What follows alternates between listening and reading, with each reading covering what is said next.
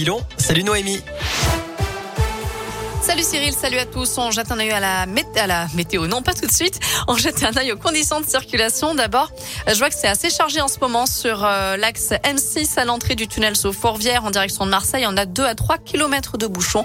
Partout ailleurs, vous circulez sans grande difficulté.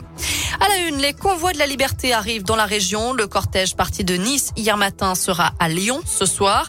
Celui qui est parti de Montpellier va passer par l'agglomération de Clermont-Ferrand. Et puis dans l'Ain, un cortège doit partir à 17h du plateau d'Hauteville, direction Lyon.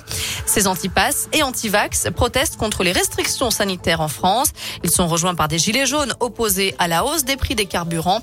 Tous ont prévu de rallier Paris ce week-end, mais le préfet de police leur a déjà interdit l'accès à la capitale. Un incendie dramatique ce matin à Lyon. Le feu s'est déclaré peu avant 7 heures dans un appartement situé au quatrième étage d'un immeuble rue des Fantasques dans les pentes de la Croix-Rousse. Une femme âgée d'une soixantaine d'années est morte intoxiquée par les fumées. Des rames redécorées avec des œuvres du collectif Zoo Art Show euh, Astro, street artiste reconnu dans le monde entier, a habillé les, rames des lignes de tram T3 et T4 avec des motifs rappelant des illusions d'optique. Une nouvelle journée au procès de Nordal Lelandais aux assises de l'Isère. Cet après-midi, c'est l'un de ses anciens co-détenus qui sera entendu. Nordal Lelandais lui aurait avoué qu'il avait violé la petite Maëlys. À retenir aussi cette réunion publique samedi matin à Sainte-Catherine dans les Monts du Lyonnais. Ça fait suite aux accusations d'agression sexuelle de l'abbé Rib sur une cinquantaine d'enfants dans les années 70-80. L'objectif de cette réunion, c'est de permettre aux victimes de se libérer par la parole. Autre sujet abordé, le retrait des vitraux de l'église de Sainte-Catherine dessinés en partie par le père Rib, mais aussi l'éventualité de porter une action collective.